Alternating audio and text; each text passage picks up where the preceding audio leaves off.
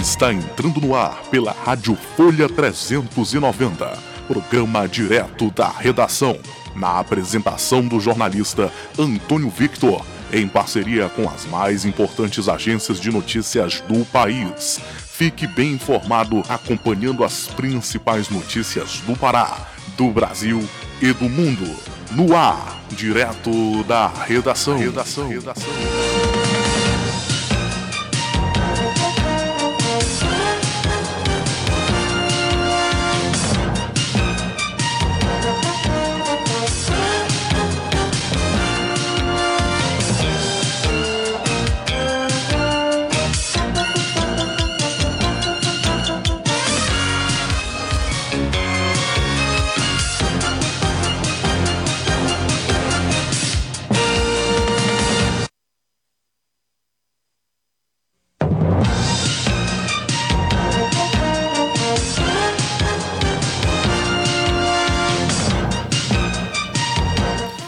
Terça-feira, 2 de março de 2021, estamos dando início ao direto da redação aqui pela Rádio Folha 390, uma emissora 100% digital. Eu sou o jornalista Antônio Vitor e comando aqui o direto da redação diretamente da Central de Jornalismo da nossa emissora, em parceria com os mais importantes veículos de imprensa do Brasil. A Rádio Folha 390 está transmitindo em www.folha390.com.br, também no aplicativo Rádiosnet. O direto da redação também está na live no Facebook. Basta você acessar em facebook.com/folha390. Um cumprimento muito especial a você que se liga com a gente nas mais diversas plataformas, também no podcast da Rádio Folha 390. Comece comece o dia bem informado através do direto da redação. É sempre um prazer imenso. Hoje é dia de comemorarmos o Dia da Mulher Angolana, o Dia das Coisas Antigas, o Old Stuff Day.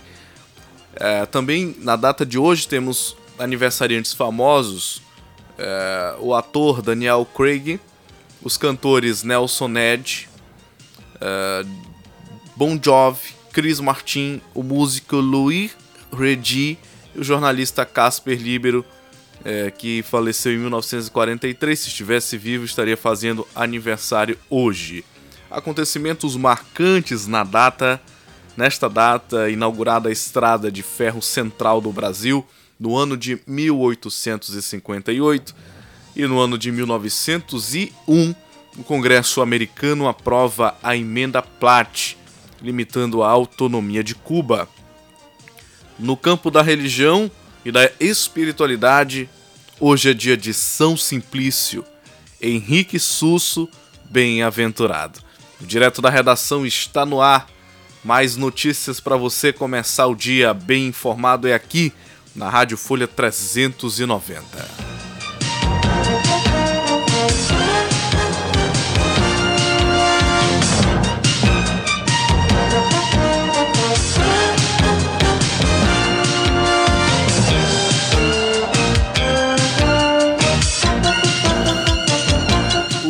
Tempo e a temperatura norte do país devem manter tempo chuvoso na maior parte dos estados nesta terça-feira. A temperatura mínima na região pode ser de 12 graus e a máxima de 36 graus. Para mais informações sobre a previsão do tempo nesta terça-feira, eu chamo ele, que é o nosso repórter do tempo, Janari Damascena, aqui no direto da redação, linha aberta para você. E agora, o tempo e a temperatura. Nesta terça-feira, a região norte do Brasil segue com tempo instável por todos os estados. A chuva é abrangente na maior parte da região, com destaque para o Amazonas e o Pará. Entre o sul do Pará e o Tocantins, o tempo fica bastante fechado e com chuva a qualquer hora do dia, além de elevados volumes acumulados. Por conta disso, a temperatura deve variar entre 18 e 30 graus, enquanto a umidade relativa do ar fica acima dos 80% em quase todos os estados. As informações são do Somar Meteorologia. Janari Damascena, o tempo e a temperatura. Informações, dinamismo, jornalismo verdade e a notícia em primeiro lugar.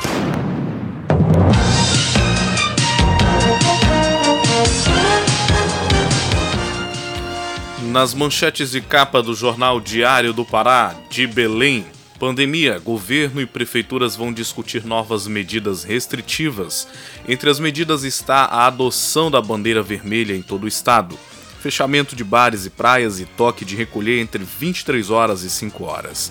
Ações visam evitar o colapso dos sistemas de saúde estadual e municipal por causa do avanço da Covid-19 na Grande Belém ocupação de leitos na capital já chega a 95%.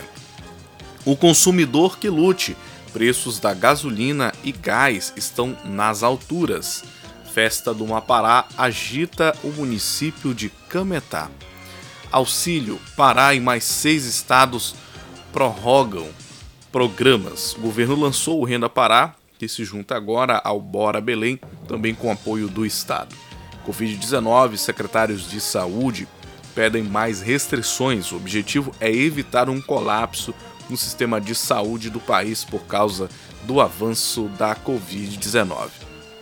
01 Flávio Bolsonaro compra mansão de 6 milhões, investigado por suspeita de lavagem de dinheiro justamente por compra de imóveis. O senador comprou mansão em área nobre de Brasília. Obra: Governo vai construir ponte em Igarapé-Miri. Construção sobre o rio Meru vai ganhar agilidade e o fim da travessia de balsas. Feminicídio: mulher morta pelo marido policial. Liliane Santana da Silva Pojo tinha 36 anos. Edson Campos Pojo, que era investigador, se matou em seguida. Triste acontecimento. Essas são as principais manchetes de capa do jornal Diário do Pará de Belém nesta terça-feira, dia 2 de março de 2021.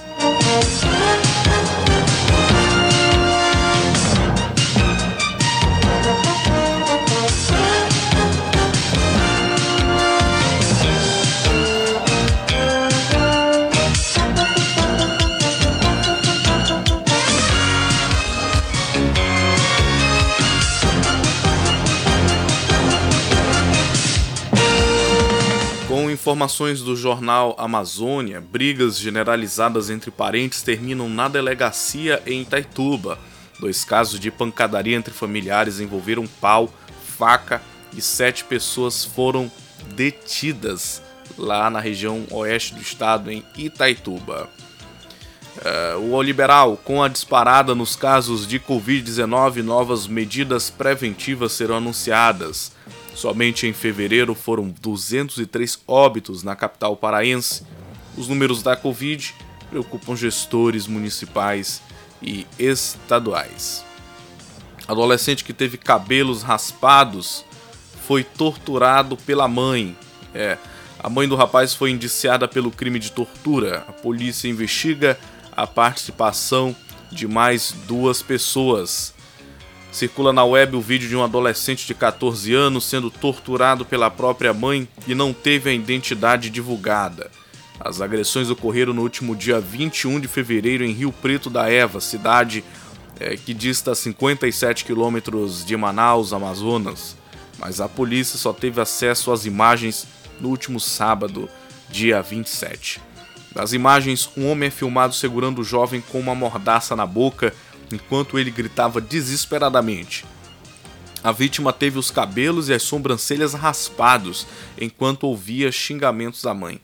Uma sobrinha da acusada, de 12 anos, seria a responsável por filmar a violência delegado Henrique Brasil, titular da 36ª Delegacia Interativa de Polícia, informou que as equipes tomaram conhecimento do caso neste último final de semana, após um conselheiro tutelar ter assistido ao vídeo das agressões em uma rede social e comunicado o fato à polícia. Os agentes iniciaram as diligências com o apoio do Conselho Tutelar e do Centro de Referência Especializado de Assistência Social, CREAS, e, e conseguiram localizar a agressora. A mãe da vítima alegou durante depoimento que realizou as torturas como forma de punir o jovem por estar envolvido com o tráfico de drogas. Segundo ela, o garoto pegou a motocicleta da família por volta das 17 horas e voltou apenas no outro dia, apresentando comportamento bastante alterado e agressivo. De acordo com o titular, nos ataques houve a participação de uma terceira pessoa que está sendo investigada pela equipe policial. O adolescente está sob cuidados do conselho tutelar do município. Como não houve flagrante, a acusada foi ouvida pela polícia indiciada pelo crime de tortura. O inquérito policial foi aberto para investigar o caso. E triste ocorrência né? em Manaus. motorista filma cavalo amarrado. Amarrado e sendo puxado por carro em Itaituba, também no oeste do Pará.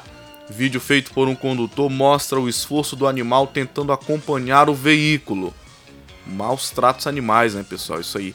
Um vídeo feito por um condutor que passava por uma via do bairro Jacarezinho, no município de Itaituba, no estado do Pará, registrou o momento em que o motorista de outro veículo puxa um cavalo amarrado por uma corda em velocidade alta, considerando a situação do animal.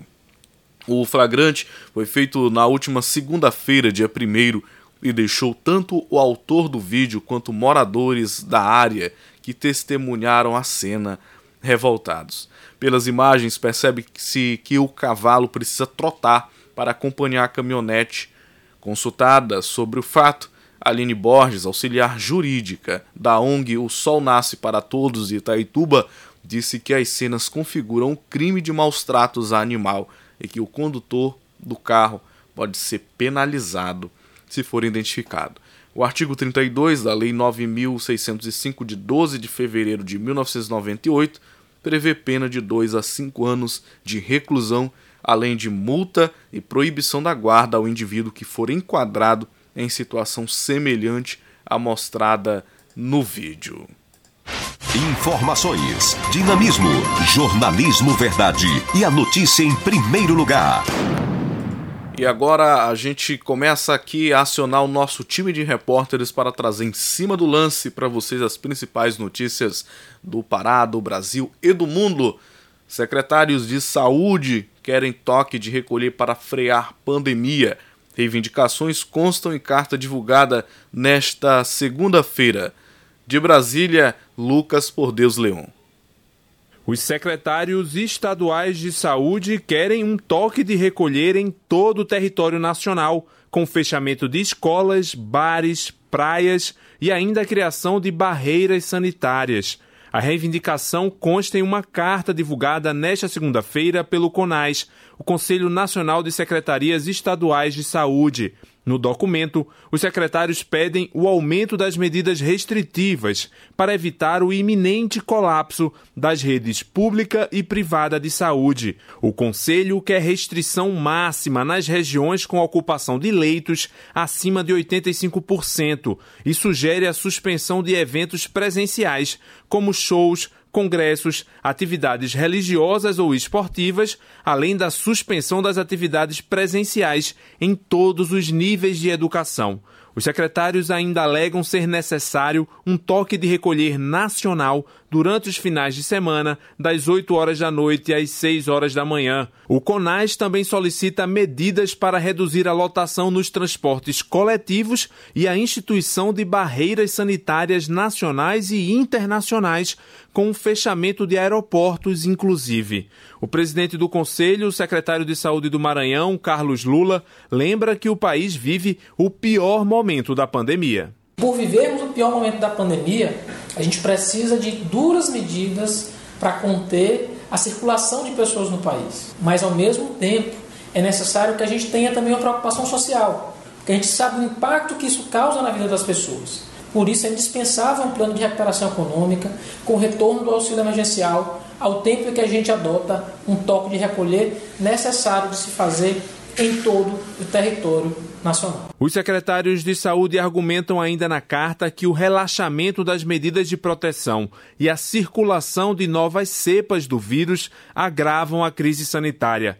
Na última semana, a Fiocruz informou que 12 estados, mais o Distrito Federal, estavam com taxas de ocupação de leitos de UTI para Covid-19 acima de 80%, considerada uma situação crítica, além de 17 capitais também com ocupação de leitos acima de 80%.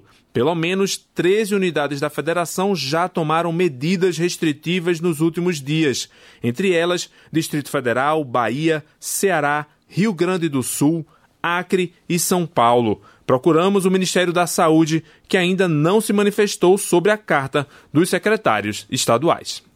Da Rádio Nacional, em Brasília, Lucas Por Deus Leão. Covid-19, estados e municípios poderão assumir a responsabilidade civil por efeitos adversos provocados pela vacina. O objetivo do projeto de lei é facilitar a compra dos imunizantes por governadores, prefeituras e empresas privadas. Diretamente de Brasília, a gente chama aí a nossa repórter Paloma Custódio. Estados e municípios poderão assumir a responsabilidade civil por eventuais efeitos adversos provocados pela vacina contra a Covid-19. O objetivo do projeto de lei é facilitar a compra dos imunizantes por governadores, prefeituras e empresas privadas. A proposta também permite que empresas adquiram as vacinas desde que 100% das doses sejam doadas ao SUS até a conclusão da imunização dos grupos prioritários. Depois dessa fase, as empresas poderão adquirir e distribuir vacinas, contanto que metade seja doada ao SUS e as demais sejam utilizadas de forma gratuita. O texto foi encaminhado para análise da Câmara dos Deputados. Reportagem Paloma Custódio. Prefeitos se unem para criar consórcio e agilizar a compra de vacinas. De Brasília, Vitor Ribeiro. A Comissão de Vacinas da Frente Nacional de Prefeitos se reuniu nesta segunda-feira com cerca de mil gestores municipais interessados em aderir a um consórcio nacional para comprar vacinas contra a Covid-19. O grupo também pretende usar essa ação coletiva para comprar insumos como oxigênio hospitalar. A Frente Nacional de Prefeitos informou que nesse primeiro dia, 66 municípios formalizaram o interesse em participar da iniciativa. O prazo para adesões fica aberto até meio-dia de sexta-feira, dia 5. O presidente da Frente Nacional, Jonas Donizete, anunciou que a entidade vai produzir um modelo de projeto de lei para os prefeitos enviarem às câmaras de vereadores. A expectativa é que o consórcio saia do papel ainda este mês. Na sexta-feira, nós vamos disponibilizar uma minuta de um projeto de lei que nós queremos que seja unificado, porque precisa de uma autorização legislativa para o município compor o consórcio. E depois de 15 dias, nós estamos colocando o dia 22 de março como dia da constituição jurídica do consórcio. A intenção não é concorrer com o governo federal, pelo contrário, nós queremos fazer uma somatória de esforços Porém, os prefeitos estão sendo muito demandados, principalmente agora que nós chegamos numa situação limite de assistência e que se fala na questão de fechamento da economia.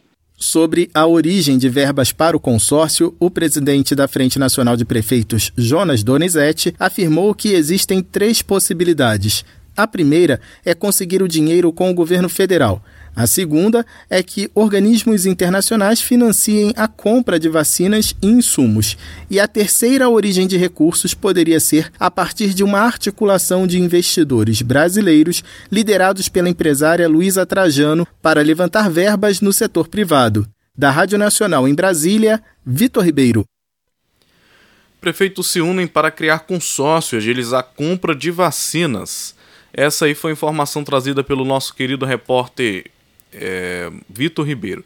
Bom, em relação à questão da, dessa iniciativa, a gente observa aí que os gestores estão bastante preocupados em relação à compra do medicamento, considerando que a vacinação no Brasil ainda está num ritmo muito lento, né? Então nada mais justo do que a gente contar com a liderança das autoridades é, que nos representam para poder viabilizar aí essa compra de vacinas, haja vista aí que vários vários é, laboratórios estão trabalhando na produção é, desses produtos, né, desses medicamentos.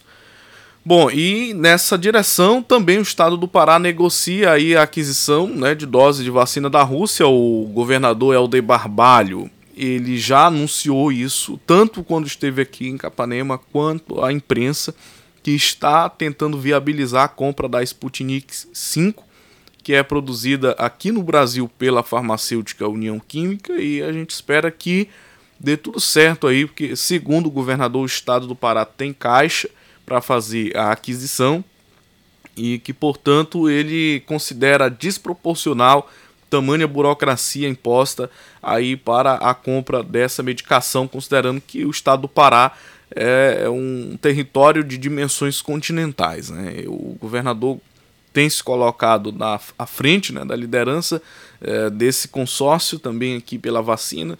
Vamos ver se dá tudo certo, porque a gente sabe que tem os entraves aí causados pela Agência de Vigilância Sanitária, o que é natural dentro do procedimento do órgão, né?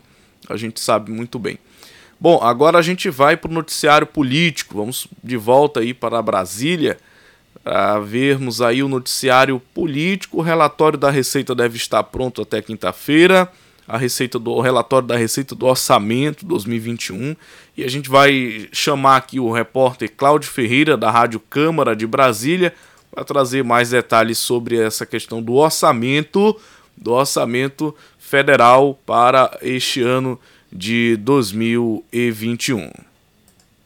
O relatório da Receita do Orçamento 2021, previsto inicialmente para ser entregue nesta terça-feira, deve ser finalizado até a próxima quinta. O novo prazo foi dado pelo relator, deputado Beto Pereira, do PSDB do Mato Grosso do Sul. Em entrevista ao programa Painel Eletrônico da Rádio Câmara, o parlamentar ressaltou a necessidade de aprovar o orçamento 2021 ainda em março, para dar agilidade ao Poder Executivo na execução dos gastos públicos. Ele acrescentou, no entanto, que os prazos são apertados para a apresentação de emendas dos relatórios setoriais de despesas e do relatório da Receita. Outra preocupação, segundo o deputado Beto Pereira, é como atender a demanda por gastos decorrente da pandemia do coronavírus. Vamos estar conversando com o relator geral, o senador Márcio Bittar, justamente para entender de que forma nós vamos compatibilizar a necessidade de mais recursos com um orçamento que tem algumas limitações. Nós temos uma lei de teto de gastos que deve ser respeitada, nós temos alguns outros entraves que são necessários ser observados e não podem, de forma nenhuma, serem esquecidos. O orçamento para este ano deveria ter sido votado até o final do ano passado.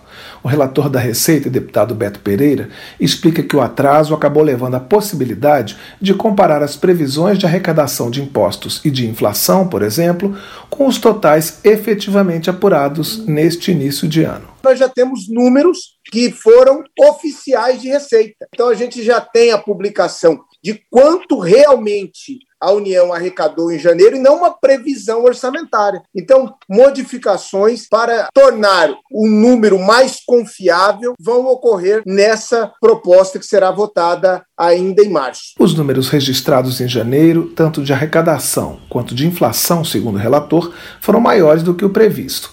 Ele espera até o meio de março já ter os dados referentes ao primeiro bimestre do ano.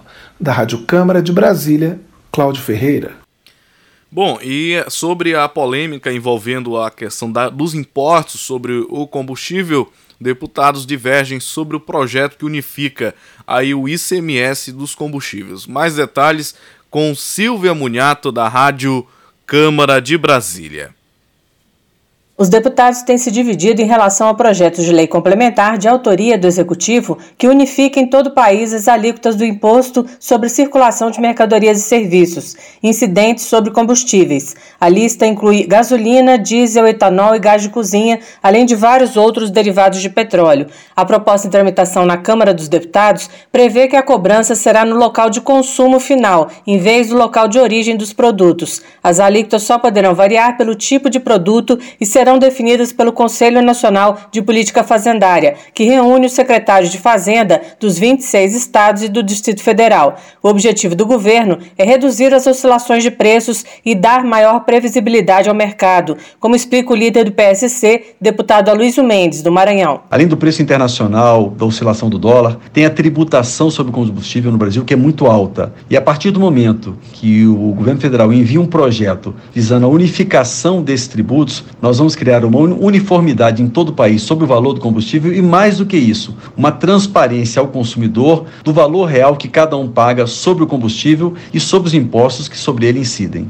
O deputado Alexis Fontaine, do Novo de São Paulo, dá um exemplo de distorção associada à forma de tributação atual. Por causa dessa questão de CMS nos combustíveis de avião, as empresas aéreas têm que fazer logísticas para saber onde vão abastecer as suas aeronaves para poder pagar menos. Então é um caos a atual legislação. Essa questão da guerra fiscal parece uma ideia boa, porque reduziria custo, mas ao contrário, ela aumenta custos e atrapalha toda a organização e cria distorções muito grandes. Para o deputado Reginaldo Lopes, do PT de Minas Gerais, a proposta terá pouco impacto em termos de preços, mas causará grandes prejuízos para alguns estados. Ele afirma que as altas de preço dos combustíveis ocorrem porque o governo apoia a variação dos valores conforme o mercado internacional e o aumento do dólar política toda voltada pelos interesses dos acionistas da Petrobras, sendo que o governo federal tem participação majoritária na Petrobras e que, de fato, sendo um produto que altera quase todas as cadeias produtivas no país, é importante voltar a ter uma política de preços. O deputado Mauro Benevides Filho, do PDT do Ceará, também afirma que os estados não têm culpa das altas de preços. A alíquota do diesel, que é a que está em voga, no meu estado do Ceará, por exemplo, tem 20 anos que a alíquota de ICMS do diesel ela não é reajustada. A proposta que unifica as alíquotas de ICMS no país será analisada pelas comissões de Finanças e Tributação e de Constituição e Justiça. Depois seguirá para o plenário. Da Rádio Câmara de Brasília, Silvia Minhato. É, Silvia, situação complicada em relação a, ao imposto sobre o combustível e aos preços. Né? Ao final de tudo, o brasileiro ele quer é, que se resolva esse problema, porque a gente sabe que o aumento no combustível impacta todas as cadeias produtivas que dependem de transporte, depende é, da, é, de frete, essas coisas. Então, a gente está vendo já só no ano de 2021, nós estamos no quinto aumento é, dos, dos preços dos combustíveis. E até o presente momento não se sabe exatamente como se vai resolver esse problema. Fala-se aí na questão da redução dos impostos, mas a gente sabe que tem vários entraves, como já foi apresentado aí pela Silvia na reportagem, e uh, o brasileiro fica preocupado, porque estamos aí na iminência de um segundo lockdown e não se sabe exatamente como vai ser a vida do, do, da gente aqui nos próximos meses, né? Bom, a gente vai para a redação da nossa rádio agência parceira, a Rádio Brasil de Fato. Tem uma informação interessante para complementar esse assunto, já que estamos falando aqui de combustíveis. É, e a, a redação tem lá uma matéria interessante. Gasolina e diesel sobem mais 5%. Tapa na cara do brasileiro, avalia a diretora da FUP. A Petrobras autorizou nesta segunda-feira um novo reajuste de 5% nos preços da gasolina e do diesel que saem das refinarias. A gasolina tem alta acumulada de 41% somente em 2021. No diesel, o aumento chega a 34% neste ano. É o primeiro aumento após o presidente Bolsonaro anunciar a troca no comando da estatal. Porém, o atual presidente, Roberto Castelo Branco, permanece à frente da empresa até o dia 20. A partir daí, o posto será ocupado pelo general Joaquim Silva e Luna. A mudança ocorre no momento em que se acumulam as insatisfações por conta do aumento dos preços dos combustíveis. Por outro lado, o mercado financeiro pressiona para que não haja mudança na política de preços atrelada ao mercado internacional. A diretora da Frente Única dos Petroleiros, Cibele Vieira, definiu o novo reajuste como um tapa na cara do brasileiro. De São Paulo, da Rádio Brasil de Fato, com informações da Rede Brasil Atual, Leandro Melito. Valeu, Leandro, pelas informações. Bom, e como falei, da, que estamos aí na iminência de uma segunda onda da Covid-19, é, a gente tem informações agora da, lá do Senado Federal de que a oposição vai defender votação do auxílio emergencial, adiando medidas fiscais. Vamos ver aí mais detalhes com a nossa repórter da Rádio Senado, Érica Christian. Após a oposição e até aliados declararem voto contrário à PEC emergencial, o relator, senador Márcio Bitar, do MDB do Acre, retirou da proposta o fim dos investimentos mínimos em saúde e educação. A Constituição estabelece que os estados devem destinar 12% da receita para o SUS e 25% para o ensino, enquanto os municípios devem repassar 15% e 25%, respectivamente. Os contrários ao fim dos repasses obrigatórios citaram que a desvinculação acabaria com o Fundeb, por exemplo. Apesar do recuo do relator da PEC emergencial, a oposição ainda insistirá em mudanças. O senador Alessandro Vieira, do Cidadania de Sergipe, vai manter o requerimento para a votação em separado do auxílio emergencial e das medidas para a redução de gastos. Ele argumentou que a ajuda financeira tem unanimidade para aprovação rápida, enquanto os gatilhos da equipe econômica precisam de mais tempo para debate. O auxílio emergencial precisa de uma retomada urgente e, para tanto, basta que as cláusulas de calamidade estejam estabelecidas. E isso é garantido com a tramitação em apartado. E os demais pontos seriam tratados com um pouco mais de calma através de uma tramitação via CCJ, com não há nenhum tipo de prejuízo para a estabilidade fiscal ou risco para a imagem econômica do Brasil. Até porque a PEC ela toca em vários pontos. Para reduzir os gastos públicos, a equipe econômica estabeleceu medidas a serem adotadas imediatamente quando a dívida pública superar os 90% da receita corrente líquida. Entre elas estão a não concessão de reajuste salarial ao funcionalismo e o adiamento de concurso público. No caso dos estados e municípios, se não adotarem esses gatilhos, ficam impedidos de renegociar suas dívidas com a União e obter empréstimos. Ao se manifestar contrariamente ao fatiamento da PEC emergencial, o vice-líder do governo, senador Carlos Viana, do PSD de Minas Gerais, afirmou que as contrapartidas são necessárias para o equilíbrio fiscal. A aprovação do auxílio emergencial, ela é necessária e já está até de certa forma atrasada. Mas nós não podemos aprovar o benefício sem que o Ministério da Economia tenha o controle de onde nós vamos tirar o dinheiro, como nós vamos gastar e principalmente mostrar aos investidores internacionais que o governo tem preocupação com o teto de gastos e a responsabilidade fiscal. É um benefício urgente, mas nós também temos que ter responsabilidade em indicar ao país como nós estamos organizando as contas públicas. O novo relatório da PEC emergencial deverá ser lido na sessão de terça-feira e votado na quarta. Da Rádio Senado, Érica Christian. Informações, dinamismo, jornalismo verdade e a notícia em primeiro lugar.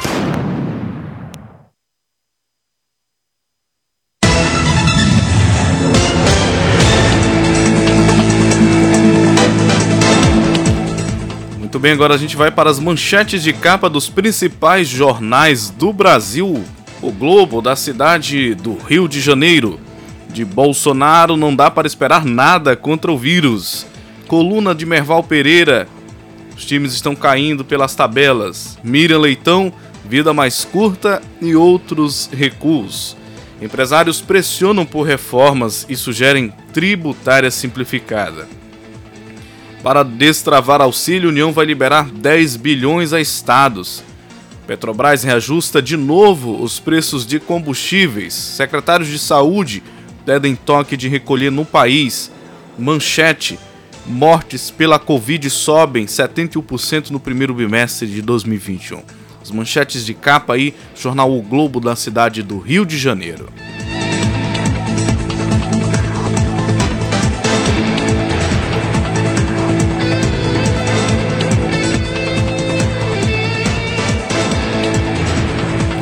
Manchete de capa do jornal O Estado de São Paulo: imposto de banco vai subir por diesel. Manchete: com UTIs lotadas, secretários de saúde defendem lockdown.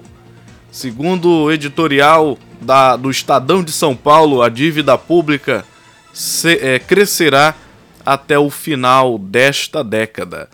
É situação complicada aí, né, gente?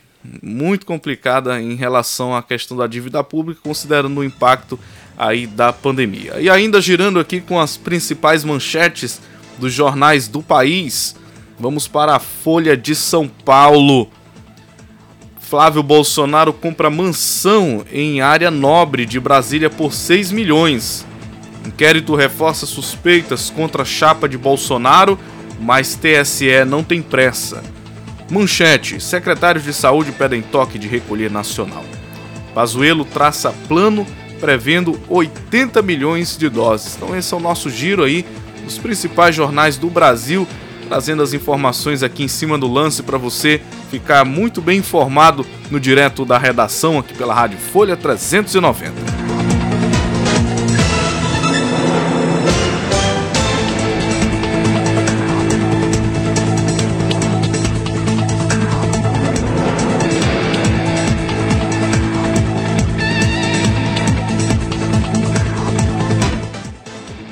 Agora a gente vai para o nosso noticiário internacional. Uh, presidente argentino anuncia a abertura de investigação sobre a dívida do país com o FMI, da redação da Rádio Agência Brasil de Fato. O presidente argentino Alberto Fernandes surpreendeu ao anunciar que abrirá uma investigação sobre a dívida contraída pelo país com o Fundo Monetário Internacional. O foco do processo será o empréstimo do FMI realizado no governo de Maurício Macri. O anúncio foi realizado durante seu discurso na cerimônia da abertura do ano legislativo argentino. Em outubro de 2018, o ex-presidente solicitou o um empréstimo de 55 bilhões de dólares ao fundo e recebeu efetivamente 44 bilhões. O objetivo, segundo o governo, era estabilizar a economia argentina, afundada em desigualdades sociais. O valor solicitado por Macri equivale a quase metade do total de 85 empréstimos concedidos pelo FMI em 2020. Ao anunciar uma investigação da dívida contraída pelo macrismo com o FMI, Fernandes fez eco à exigência de integrantes de movimentos sociais. Os coletivos denunciam desde 2018 os termos do empréstimo e reivindicam a suspensão dos pagamentos da dívida com o organismo internacional e outros fundos de investimento. A estimativa é de que a dívida total do país esteja na casa dos 323 bilhões de dólares. De Buenos Aires, da Rádio Brasil de Fato, Fernanda Paixão. É o FMI aí que é um fantasma na história de muitos países, inclusive o Brasil. Nós já passamos por isso. Hoje, graças a Deus, não temos aí mais essa dívida tão horrível que era comum os países latino-americanos contraírem dívida com o FMI. A maioria estava aí enrolado, né? Com o Fundo Monetário Internacional. Bom, a gente volta a Brasília agora para mais informações da Câmara dos Deputados. Lira anuncia que o governo vai entregar 140 milhões de vacinas até maio. Para mais detalhes, o nosso repórter Luiz Gustavo Xavier traz essas informações da Rádio Câmara de Brasília. O presidente da Câmara, Arthur Lira, anunciou nesta segunda-feira que o governo se comprometeu a entregar 140 milhões de doses de vacinas contra a Covid-19 até maio. Lira fez afirmação no programa Fala Brasil da TV Record. Segundo ele, o tema foi tratado na reunião deste domingo no Palácio da Alvorada com o presidente da República, Jair Bolsonaro. Lira destacou que foi estabelecido um calendário bastante otimista em relação à imunização dos brasileiros. Se as perspectivas continuarem e tudo correndo bem, com a importação de insumos e a fabricação aqui no Brasil e a compra direta, nós poderemos ter aí em torno de 140 milhões de doses de vacinas disponíveis para março, abril e maio. Oh. É, nós estamos trabalhando duramente para isso. É a única saída que nós temos para garantir a saúde da população e o amadurecimento da economia. Na entrevista, Lira voltou a negar que a chamada PEC das prerrogativas seja uma forma de blindar o parlamento. Segundo ele, o objetivo é garantir ao judiciário um regramento claro para poder agir e garantir a imunidade de voz e voto do parlamentar o presidente da Câmara reafirmou que a proposta não representa imunidade absoluta e destacou que o deputado Daniel Silveira, do PSL do Rio de Janeiro, foi preso por extrapolar preceitos constitucionais. Essa regulamentação, que a meu ver foi tratada de maneira injusta por alguns parlamentares, e no contexto da PEC, a gente tem que entender que a PEC ela tem que se preocupar, nós temos que nos preocupar como ela sai da Câmara não como ela chega. O que nós votamos foi só a admissibilidade quanto à constitucionalidade e ela agora vai para uma comissão especial para que os partidos, se assim o desejarem, indiquem os seus membros, a discussão seja feita e ela retorne ao plenário de maneira bem transparente, para que não pare dúvidas sobre a população do objetivo, que é garantir imunidade com relação a voto parlamentar e voz dos parlamentares. Arthur Lira também afirmou que na reunião com o presidente Bolsonaro ficou acertado o valor de 250 reais para uma nova rodada do auxílio emergencial pelo período de quatro meses, de março a junho. Segundo Lira, durante esse período, o parlamento vai buscar aprovar um novo programa social que seja permanente.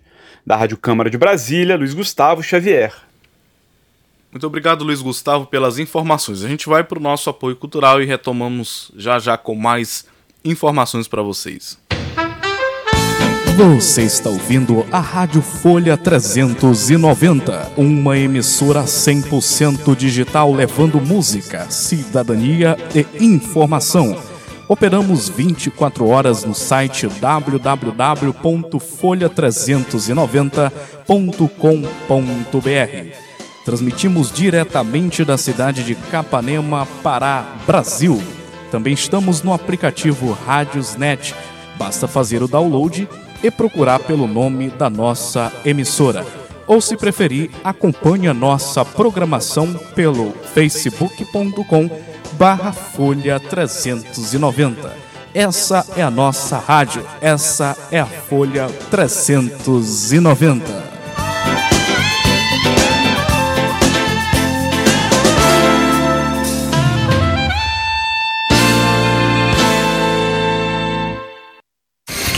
Transformar seu celular num potente rádio? É fácil. Basta instalar o aplicativo Radiosnet em seu smartphone ou tablet. Você vai ouvir nossa emissora e outras milhares do Brasil e do mundo. O Radiosnet é de graça e está disponível para Android e iOS no site radiosnet.com. Chegou em Capanema a Sagaz Tech, suprimentos de informática e escritório, tudo em um só lugar. Temos insumos para impressão, recarga de tone, recarga de cartucho, jato de tinta, pó para tone, além de cartuchos remanufaturados compatíveis e originais. Qualidade e preço baixo é com a Sagaz Tech. Materiais para escritório, serviços, impressão comum e colorida, segunda via de boletos e xerox. Atendemos na Avenida Barão de Capanema, próximo ao terminalzinho em frente à Assembleia de Deus. E também fazemos entrega a domicílio. Basta entrar em contato pelos telefones 91 98409 3708 ou 91 99355 2839. Sagaz Tech, suprimentos de informática e escritório, tudo em um só lugar.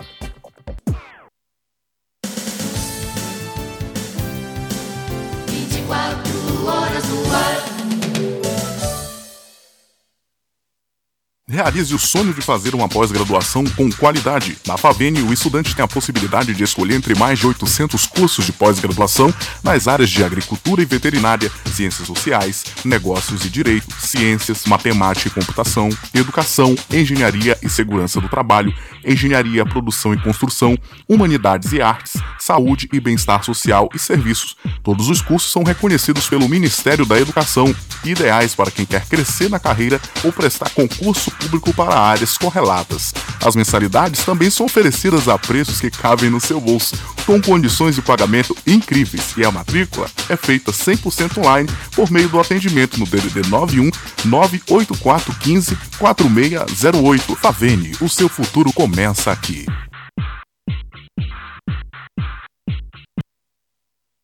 A melhor programação, a melhor música. Só aqui.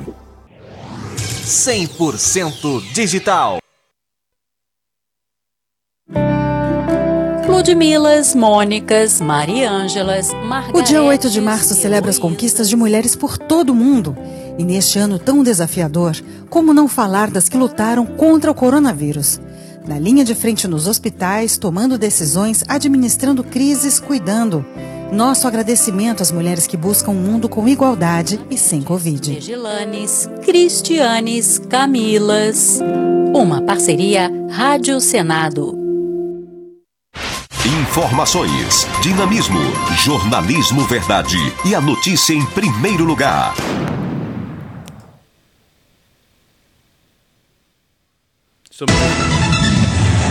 Estamos de volta com o direto da redação aqui pela Rádio Folha 390, uma emissora 100% digital. O noticiário internacional América Latina e Caribe vive iminência de crise econômica e humanitária. Em sessão no Conselho de Direitos Humanos, a alta comissária Michelle Bachelet citou protestos de rua em várias nações da região e disse que aumento da mineração e da extração de madeira na Amazônia e no Pantanal prejudicam os indígenas. Vamos para mais detalhes com a Rádio Agência ONU Internacional.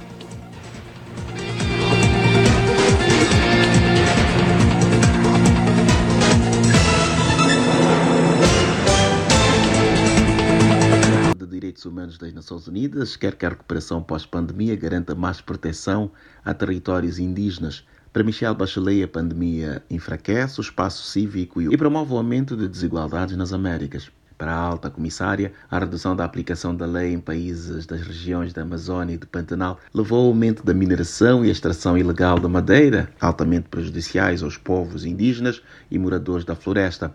Em discurso ao Conselho de Direitos Humanos, Bachelet pediu que haja cuidado para garantir que esses territórios sejam mais bem protegidos das indústrias extrativas e da monocultura, incluindo na recuperação pós-pandemia. A grande preocupação é com ataques contínuos a ativistas ambientais, defensores de direitos humanos e jornalistas, incluindo assassinatos na região. Ela destacou ainda o uso indevido do direito penal para silenciar vozes críticas. Nas Américas, Bachelet enfatizou que a pandemia agravou já fracos sistemas de segurança social, desigualdades estruturais e discriminação de longa data, especialmente vividas por afrodescendentes e povos indígenas. Nações como Bolívia, Chile, Colômbia, Equador, Guatemala, Haiti, Honduras, México e Peru enfrentaram protestos sociais contra o acesso inadequado aos direitos econômicos e sociais, discriminação, impunidade e alegações de corrupção. Bachelet disse que em todas as regiões as pessoas sofrem retrocessos à medida que a pandemia do coronavírus continua ganhando força. Ela realçou que a situação enfraquece todos e aumenta a perda de perspectivas experiências que poderiam informar e fortalecer iniciativas coletivas. Um cenário que protege a corrupção e abusos e silencia opiniões. ONU News em Nova York, Eleutério Gavan. Muito bem, agora a gente chama o nosso repórter Felipe Esboril com o giro de notícias mais informação em menos tempo para você.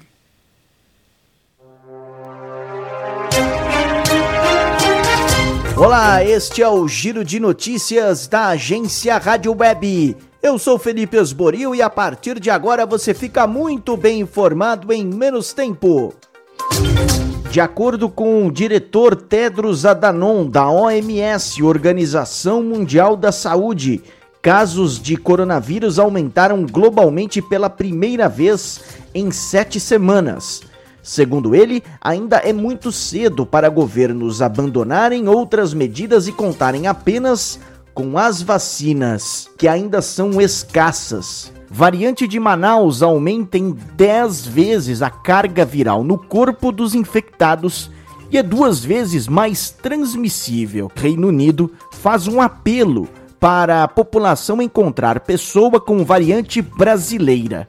Vamos a Paris. Direto da Rádio França Internacional, Paloma Varon. O governo britânico lançou um apelo nesta segunda-feira para encontrar uma pessoa que importou para o Reino Unido a cepa do coronavírus originada no Brasil, diante da preocupação dos especialistas sobre a possível resistência dessa variante às vacinas atuais. A cepa, que surgiu em Manaus, na Amazônia brasileira, foi detectada em três pessoas que desembarcaram na Escócia e em outras três na Inglaterra, mas uma dessas últimas ainda não foi localizada porque não forneceu seus dados ao realizar o teste. Fevereiro é o segundo segundo pior mês de toda a pandemia, quando o assunto são mortes no Brasil. Foram 30.484 óbitos, o segundo maior número em toda a pandemia. Três estados tiveram recordes de morte. Colapso no sistema de saúde. E antes, que era restrito ao Amazonas, agora se espalhou pelo Brasil. Secretários de saúde pedem toque de recolher nacional. Alexandre Figueiredo. O Conselho Nacional de Secretários de Saúde, o CONAS, divulgou uma carta na qual pede a adoção imediata de um toque de recolher nacional. A sugestão é que a medida seja adotada das 20 horas às 6 horas e durante os finais de semana em todos os estados brasileiros. O documento pede ainda a proibição de eventos presenciais, a suspensão de aulas presenciais, ampliação da testagem e acompanhamento de infectados e a criação de um plano nacional de comunicação que esclareça a gravidade da situação à população.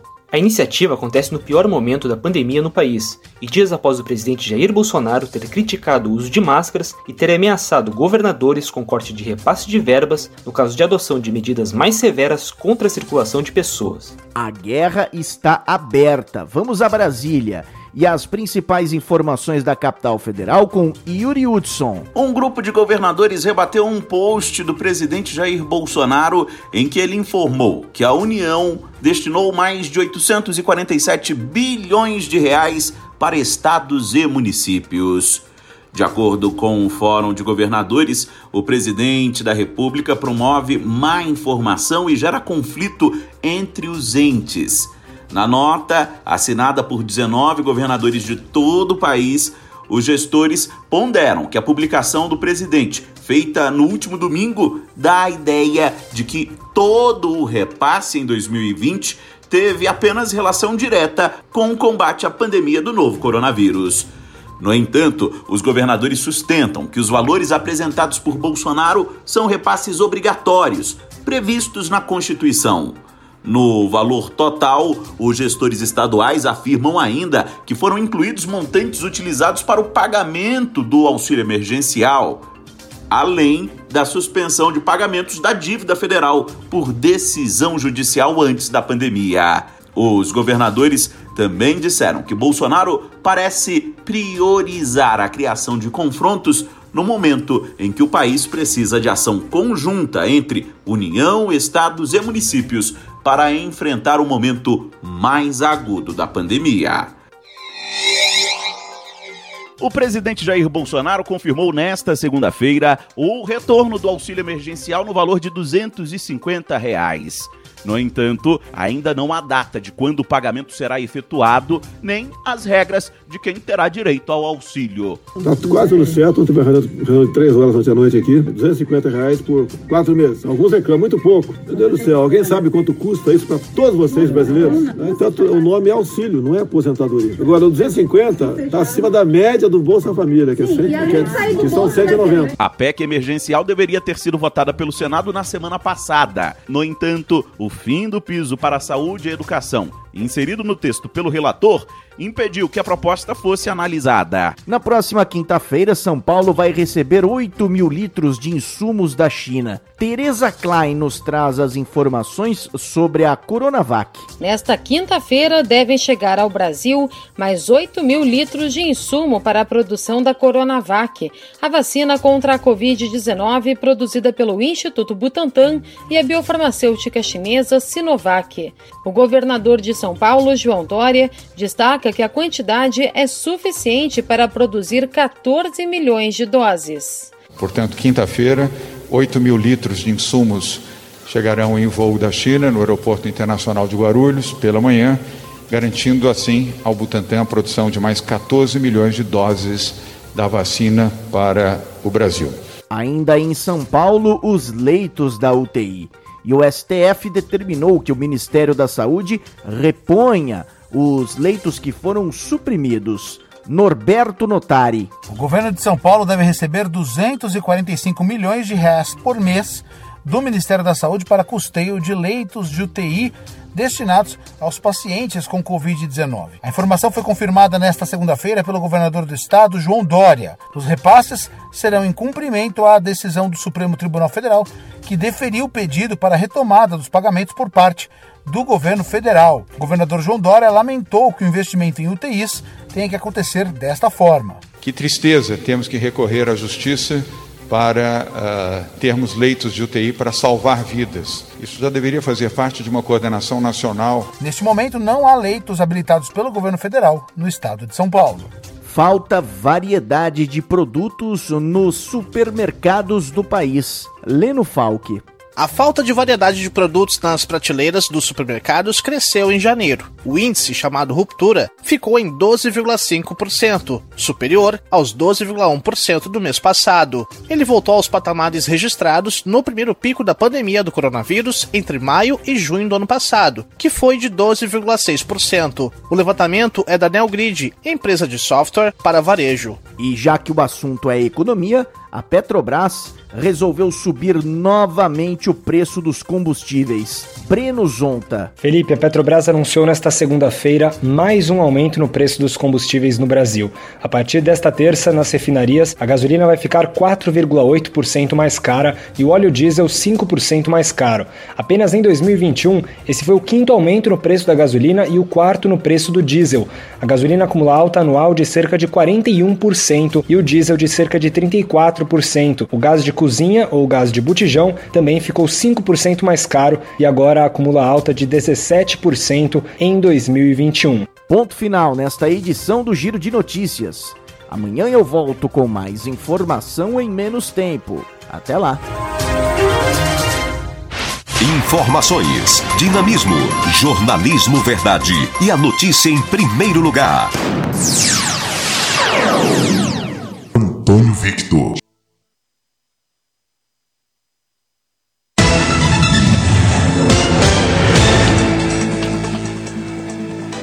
Bem, a gente chega ao final do Direto da Redação, agradecendo a sua audiência aqui pela Rádio Folha 390, pela live do Facebook e o pessoal aí no podcast também que acompanha o Direto da Redação. A Rádio Folha 390 mantém parceria com a Rádio Agência Senado, com a Rádio Brasil de Fato e com as principais agências de notícias do Brasil, para trazer sempre a melhor informação com credibilidade e verdade para você. Curta as páginas nas redes sociais da Rádio Folha 390 no Facebook www.facebook.com.br Folha 390 no Twitter arroba Folha 390 e no Instagram folha.390 Acompanhe 24 horas a nossa programação digital pelo aplicativo Radiosnet ou em tenho Tenham todos uma excelente terça-feira e o Direto da Redação volta amanhã com mais informações para vocês. Tchau, tchau.